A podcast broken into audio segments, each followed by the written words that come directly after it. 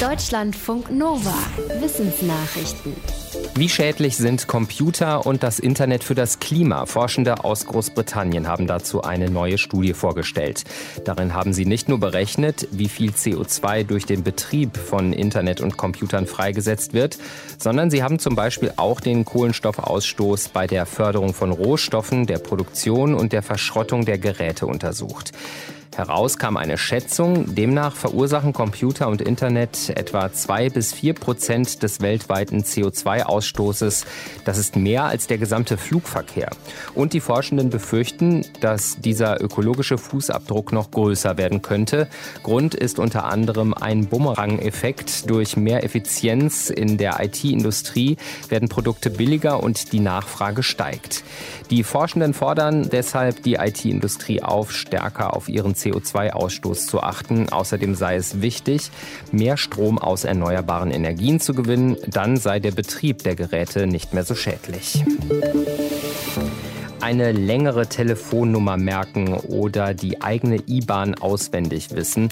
Das ist für viele von uns schon problematisch. Den 21-jährigen Italiener Andrea Muzzi dürfte solche Zahlenreihen aber eher langweilen, denn er hat gerade die deutschen Meisterschaften im Gedächtnissport gewonnen und sich an die Spitze aller Gedächtnissportler weltweit gesetzt.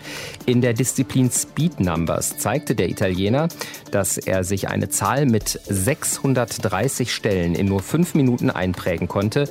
Die Organisatoren des Wettbewerbs in Mecklenburg-Vorpommern sprechen von einem Weltrekord.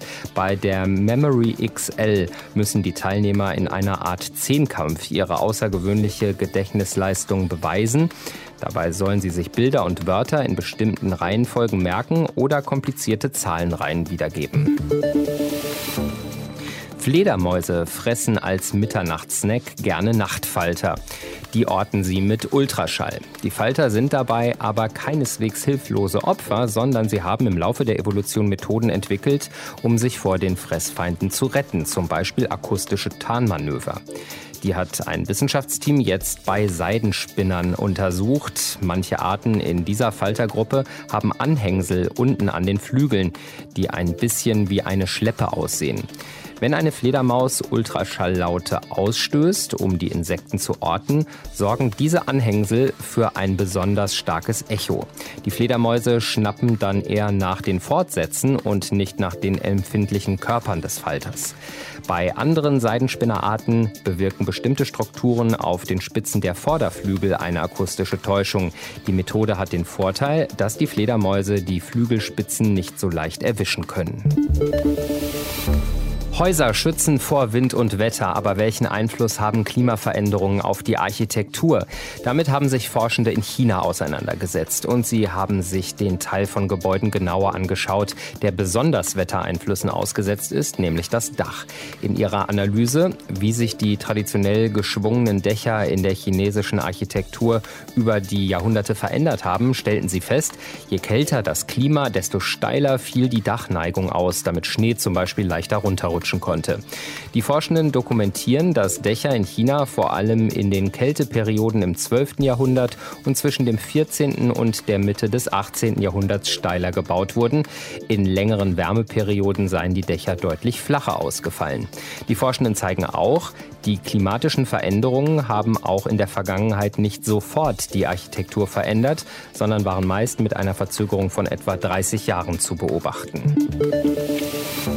Die meisten bekannten Persönlichkeiten in Kunst und Wissenschaft sind nicht von Anfang an erfolgreich, sondern erst nach einer heißen Phase, in der ihnen eine neue Maltechnik, ein Film oder eine Wissenschaftstheorie zum Durchbruch verhilft. Ein Forschungsteam aus den USA wollte wissen, ob es bei diesen heißen Phasen Gemeinsamkeiten gibt. Es hat Informationen zu den Karrieren von berühmten Kunst- und Filmschaffenden sowie von Forschenden gesammelt und die Daten von einer künstlichen Intelligenz analysieren lassen. Dabei zeigte sich die Erfolgsformel erst experimentieren, dann fokussieren. Die meisten Berühmtheiten haben erst lange Zeit mit einer großen Bandbreite an Themen und Techniken experimentiert. In dieser Zeit stießen sie auf eine große neue Idee, auf die sie sich dann in einer zweiten Phase intensiv konzentrierten und sie sie ausarbeiteten. Die Forschenden meinen, die von ihnen identifizierte Erfolgsformel könnte Institutionen und Einzelpersonen helfen, eine optimale Arbeitsweise für den kreativen Erfolg zu schaffen. Flugsaurier gab es offenbar auch auf der Südhalbkugel. Forschende in Chile haben erstmals den Fund eines Ramphorynchos in der Atacama-Wüste bestätigt. Ein Wissenschaftler der Uni in Chile sagte, das zeige, dass die Verbreitung dieser Gruppe größer war als bis jetzt bekannt. Der Flugsaurier hatte eine Flügelspannweite von bis zu zwei Metern, einen langen Schwanz und eine spitze Schnauze mit scharfen nach vorne gerichteten Zähnen. Der Ramphorynchos lebte vor etwa 100 160 Millionen Jahren. Die versteinerten Überreste des Flugsauriers sind schon vor zwölf Jahren in der Atacama-Wüste gefunden worden.